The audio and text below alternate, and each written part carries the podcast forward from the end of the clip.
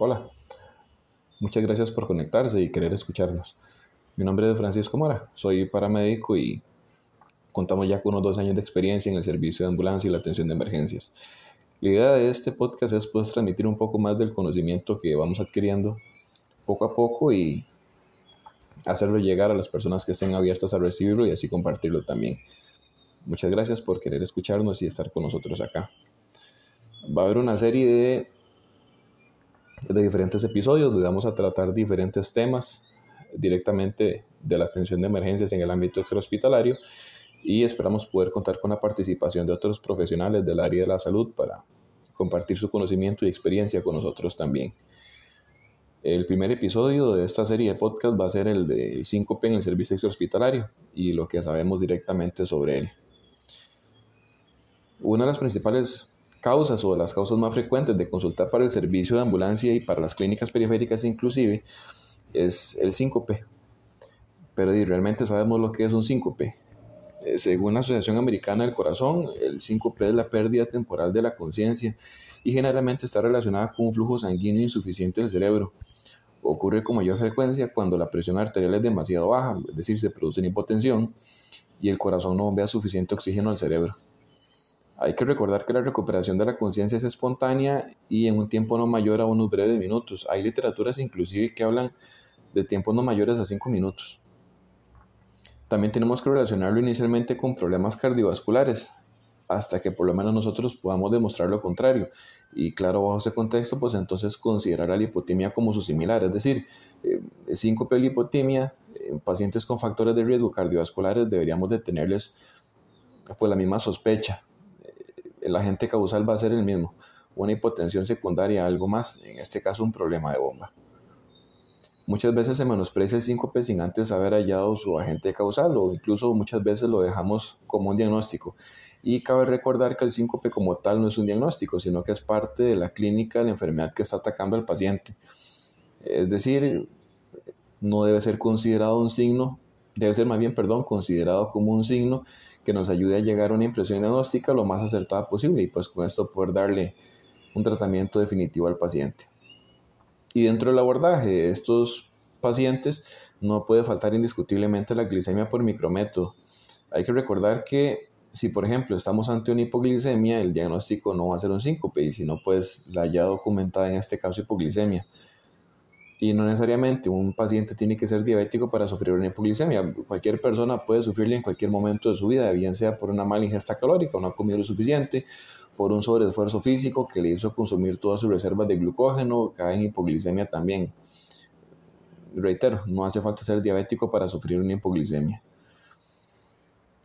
Ahora, si ya hemos considerado previamente la seguridad de la escena y todo lo necesario para poder abordar al paciente, hay algo a lo que tenemos que prestarle atención especial y fundamental y es al estado general del paciente, lo que nos puede decir con solo verlo, como si está pálido, si está frío, si está sudoroso, si tiene dificultad para respirar a la simple vista, si hay datos como cianosis. Usualmente la medición de los signos vitales tiene que ser completa o debiera siempre ser completa al total de nuestra capacidad y del equipo que tengamos disponible. Eh, por ejemplo, el oxímetro de pulso eh, es un dispositivo que nos puede brindar información bastante valiosa sobre la saturación de oxígeno del paciente, pero no solo eso, sino también sobre la frecuencia cardíaca y dándonos así un panorama inicial sobre si la causa de síncope en ese paciente que estamos atendiendo eh, puede haber sido alguna alteración del ritmo cardíaco. perfectamente el oxímetro en primera instancia puede decirnos si el paciente está con una bradicardia o con una taquicardia. Me parece que un paso fundamental siempre va a ser verificar el ritmo mediante la palpación de la arteria radial. Recordemos que estamos valorando un paciente y no una máquina y que como dispositivo diseñado por el ser humano el oxímetro también puede llegar a fallar. Ahora hay un parámetro que se está incluyendo últimamente en los oxímetros de pulso. Ahora con todo esto del COVID y la pandemia se ha disparado la venta de oxímetros y eh, pues han evolucionado un poco más. He logrado ver que hay algunos que eh, se puede medir o pueden, uno puede ver en la pantalla el índice de perfusión. Uno lo encuentra bajo las siglas PI y los valores oscilan entre 0 y 25%. Esto es lo que nos indica la fuerza con la que se perfunde la zona donde está colocado el oxímetro. Evidentemente siendo 0 un valor muy bajo y 25% un valor bastante fuerte. la certeza de la medición que obtengamos va a ser mayor entre mayor sea el índice de perfusión que nos muestra el oxímetro en pantalla. Básicamente podemos identificar así si el lugar donde colocamos el oxímetro de pulso inicialmente nos va a brindar una información óptima o fidedigna o si es mejor cambiar el oxímetro a otro sitio anatómico para poder tener una mejor medición. Bueno, respecto a la presión arterial, es bastante esperable que encontremos al paciente hipotenso. Consideremos y recordemos que inicialmente fue lo que llevó al paciente a sufrir un síncope. Se ha visto que es habitual compartir el criterio de que si la presencia del pulso radial está ahí, es decir, si hay un pulso radial presente, es porque el paciente mantiene una sístole igual o superior a los 90 milímetros de mercurio. Sin embargo, no he logrado encontrar datos que pues, lo puedan definir a cabalidad, por ejemplo, con otras características como lo es el llenado del pulso para tales efectos.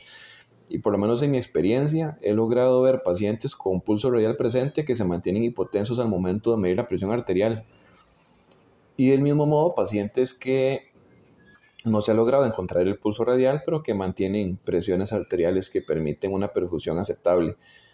Es decir, no se logra encontrar el pulso, pero la presión está en rangos normales aceptables para poder perfundir a ese paciente. Muchas veces el poder encontrar el pulso radial puede verse afectado por factores como la falta de experiencia en el explorador o incluso en pacientes que tengan obesidad o que sean en extremo delgados puede ser un poco difícil poder encontrar ese pulso radial. Entonces, eh, no es tal vez a veces la mejor opción para poder darse la idea del estado hemodinámico general de ese paciente. Hay otras cosas que nos pueden brindar más información, como por ejemplo el estado general de la conciencia, si se mantiene desorientado, nubilado, estuporoso, comatoso.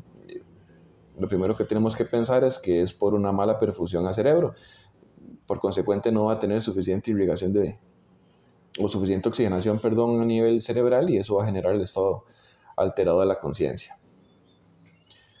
Eh, por ejemplo, la palidez, la sudoración, la frialdad, eh, son cosas que podrían hacernos pensar de o sospechar de, una mala perfusión por una hipotensión antes que pues caer o, considerar directa o única o exclusivamente inclusive el tema este del pulso radial.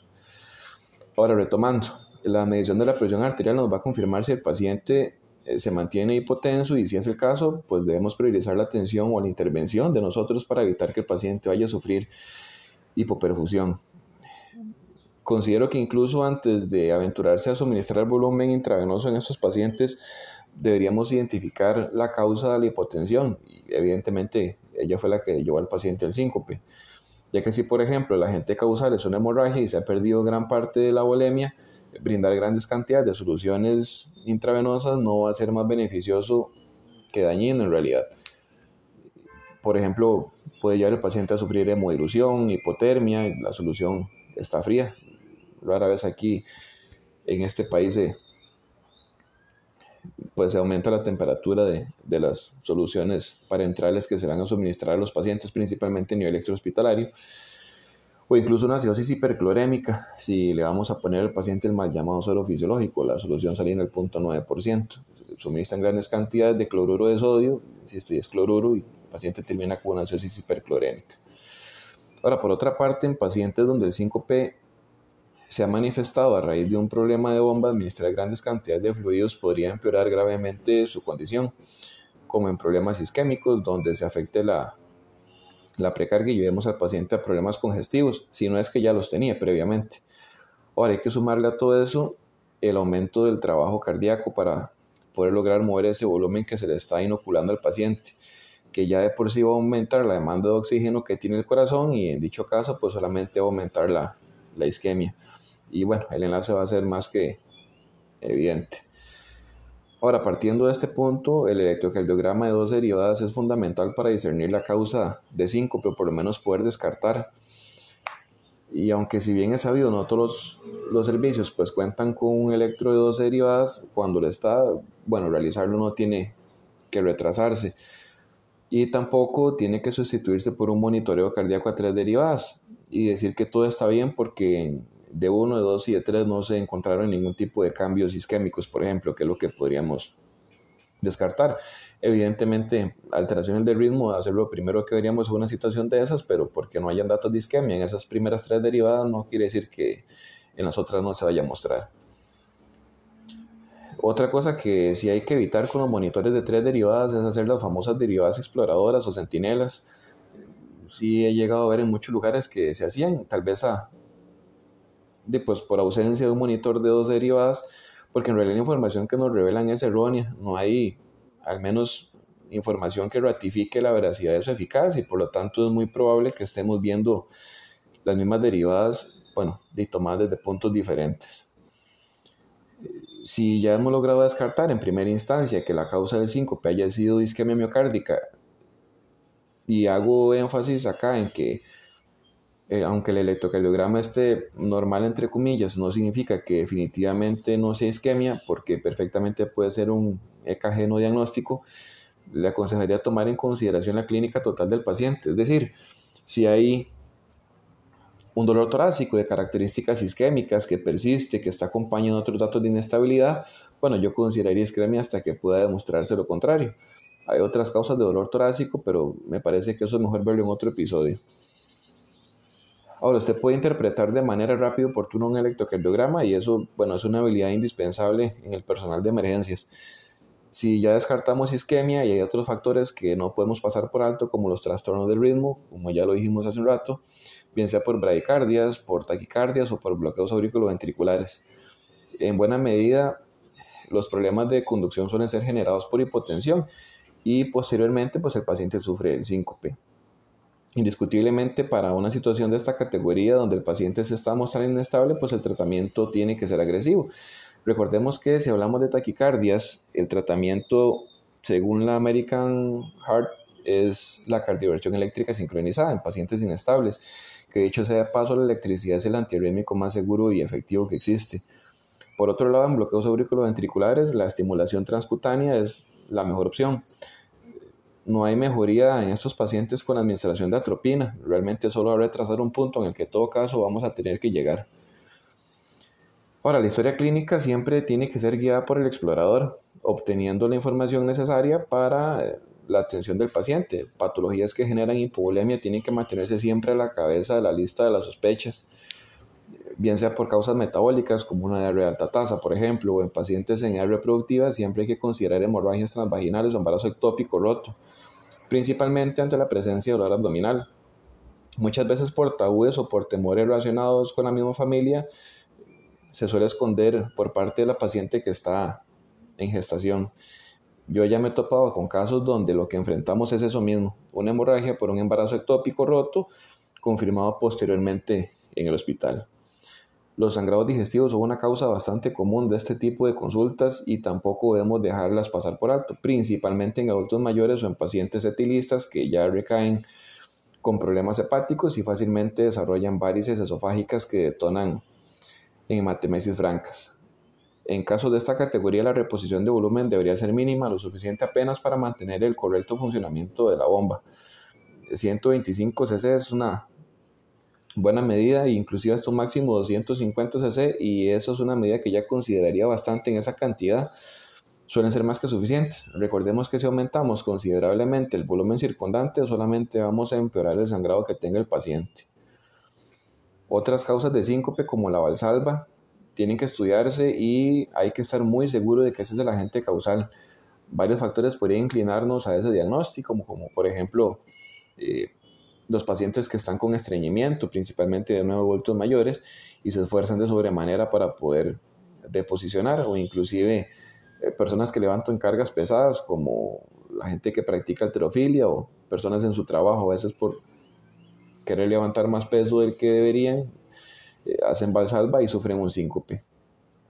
Otro bastante común es el ortostático y se genera por los cambios súbitos de posición. Es muy característico en aquel paciente que se encuentra recostado a nivel de piso, se levanta de manera abrupta y bueno, el cuerpo humano no está exento a las leyes de la física. El cerebro sufre un corte breve, pero sí brusco de flujo sanguíneo y el paciente con ello una lipotimia, que no siempre termina en síncope, pero puede llegar a suceder. Y desde esta perspectiva, todos los síncopes tienen que ser estudiados, como les decía, antes de poder decidir si es de origen benigno. Es decir, rara vez alguien sufre un síncope que no sea alerta de problemas adyacentes pues más severos. Aunque si bien es cierto, hay pacientes que sufren síncopes de manera recurrente, lo más habitual es que ya cuenten con un control respectivo y conozcan sus signos de alerta. Y cabe acá la historia clínica nuevamente, que nos orientaría hacia el traslado del paciente o no, o, estar pendiente de cualquier otro dato alerta que pueda tener. Usualmente ya el paciente y los familiares lo conocen. Referente a las crisis de angustia o ansiedad, hay una buena técnica para discernir si estamos efectivamente frente a un cuadro de estos o no, más allá de las técnicas rupestres que muchas veces se le aplican a los pacientes, y es bajo la mnemotecnia TIPS, donde la T significa tóxicos, la I insulina, la P psiquiátricos y la S shock. Es decir, descartar que el paciente no tenga alteraciones del estado de la conciencia o haya sufrido síncopes por eh, intoxicaciones, ya sea por algún agente químico externo en su trabajo o en el medio ambiente o por el consumo de alguna sustancia tóxica. Eh, la insulina, alteraciones en la diabetes del paciente, si es el caso. Eh, pacientes psiquiátricos podrían sufrir alteraciones del estado de conciencia síncopes, bien sea por simulación o bien sea por, nuevamente por tóxico, en este caso por, por una sobredosis de sus medicamentos, también puede llegar a tener ciertos tipos de alteraciones. Y eh, por último y no menos importante, el shock, que iría muy de la mano con el tema de los problemas cardiovasculares o inclusive pacientes donde estemos hablando de enchoque redistributivo o séptico. Eh, si bien es cierto, hay, podemos descartar ciertas patologías con certeza de esas características y hay una buena historia clínica que apoye la teoría de que una crisis de ansiedad o angustia está presente, bueno, el manejo estaría más enfocado a un abordaje mediático para este tipo de situaciones no hay nunca que subestimar este tipo de casos. Yo, por ejemplo, en otras situaciones he tenido la oportunidad de presenciar crisis de histeria de ansiedad con pacientes que uno diría que, pues, efectivamente simularon un síncope y luego de la valoración me he topado con taquicardias supraventriculares sostenidas y que indiscutiblemente han requerido la intervención del caso. Ahora, retomando, los síncopes tienen que ser estudiados a profundidad según corresponda principalmente si tenemos factores de riesgo en estas situaciones, como la soledad, la obesidad, la diabetes, la hipertensión o problemas cardíacos previos. Estos van a aumentar las probabilidades de problemas cardiovasculares y usualmente el 5P en estas situaciones no suele ser un buen augurio. Para el tratamiento a nivel básico, mucho se había hablado antes de la posición anti-shock o tren del Es bastante cuestionable la eficacia y pues hay más riesgo que beneficio en, este, en esta técnica. La posición del paciente va a ser bastante incómoda, va a aumentar la presión intraabdominal intratorácica. Eh, ya hablamos anteriormente de qué pasa si aumentamos la presión o la precarga con los pacientes que están sufriendo problemas cardíacos y si no tenemos la capacidad o la sagacia de hacer un electrocardiograma o tal vez de interpretarlo y consideramos que esta es la mejor manera de darle tratamiento a este caso, pues evidentemente solamente vamos a empeorar las cosas. Ahora, en todo caso, de no contar con accesos venosos o con el nivel de capacitación adecuado para poder canalizar uno y administrar volumen cuando sea el caso, de colocar al paciente en una posición de seguridad o una posición cómoda y vigilar ante la probabilidad de vómito me parece muchísimo más favorable y beneficioso que otra cosa. Hay que recordar que el cuerpo está en la capacidad de autorregulación y que el 5P es de recuperación espontánea el resto de el abordaje o el tratamiento pues tiene que ser sistemático. Insisto, ya habiendo considerado el tema de la seguridad en escena y todo esto lo que se nos insiste tanto y que pues inclusive muchas veces nos hacemos de la vista gorda o omitimos, el control de signos vitales completo, la toma del electrocardiograma, poder identificar bloqueos auriculoventriculares, arritmias, eh, poder identificar causas de shock, hemorragia, problemas metabólicos que estén haciendo que el paciente esté manifestando, teniendo esas alteraciones del estado de la conciencia o estos síncopes, sí o sí tienen que estar presentes, eh, habiendo ya recuperación del estado de la conciencia o no. Si es un síncope, pues entonces en la buena y sana teoría, el paciente tiene que recuperar la conciencia durante la valoración o ya la ha recuperado para cuando lleguemos al lugar. Insisto, el hecho de que ya haya recuperado la conciencia para cuando lleguemos a la escena no quiere decir que pues el caso ya, ya está terminado, todo está bien y nos retiramos. Vamos de nuevo, muchas veces el 5 p la antesala o el alerta a problemas adyacentes un poco más severos, entonces siempre hay que prestarles más atención. Ahora, si en el caso de que la recuperación espontánea de la conciencia no se genera, no ocurra, el traslado no es algo que tenga que retrasarse para poder determinar la causa del síncope. Los signos vitales se pueden tomar perfectamente de camino en la unidad. Hay intervenciones que podemos hacer de camino en la unidad, el electrocardiograma, la toma del acceso venoso, eh, oxigenación si es necesario, la entrevista con un familiar, son cosas que se pueden hacer de camino si estamos evidenciando datos de inestabilidad, como la alteración del estado de la conciencia o la criodaforesis o dificultad para respirar. En caso de que no hayamos podido, pues inicialmente nosotros encontrar el, el agente causal de ese síncope, pues indiscutiblemente este, el traslado es lo que está indicado y este, pues con esto poder darle tratamiento definitivo al paciente en, en el centro médico, ojalá con capacidad resolutiva. Eh, ¿Por qué con capacidad resolutiva? Bueno, porque muchas veces atienden al paciente que sufrió un síncope, que está con dolor torácico, opresivo, con dificultad para respirar. Lo que está cerca es la clínica a 5 minutos y el centro médico clase A a 25 30 minutos. Entonces lo vamos a llevar a la clínica porque está más cerca y resulta que en la clínica solamente se va a atrasar la atención del paciente porque tampoco tienen la capacidad definitiva para la atención de ese paciente. Es decir, Tal vez le pueden realizar un electro y hasta ahí. Hay otras cosas que tienen que identificarse y no se van a poder pues, realizar en, centros médicos de esta categoría. Entonces, lo más viable va a ser el traslado del paciente para poder darle el tratamiento, el tratamiento definitivo, insisto, a un centro médico con capacidad para poder resolver este tipo de patologías y llevarlos a clínicas periféricas donde pues tal vez no se tenga esta capacidad, solamente retrasa retrasa su atención y este, su tratamiento final.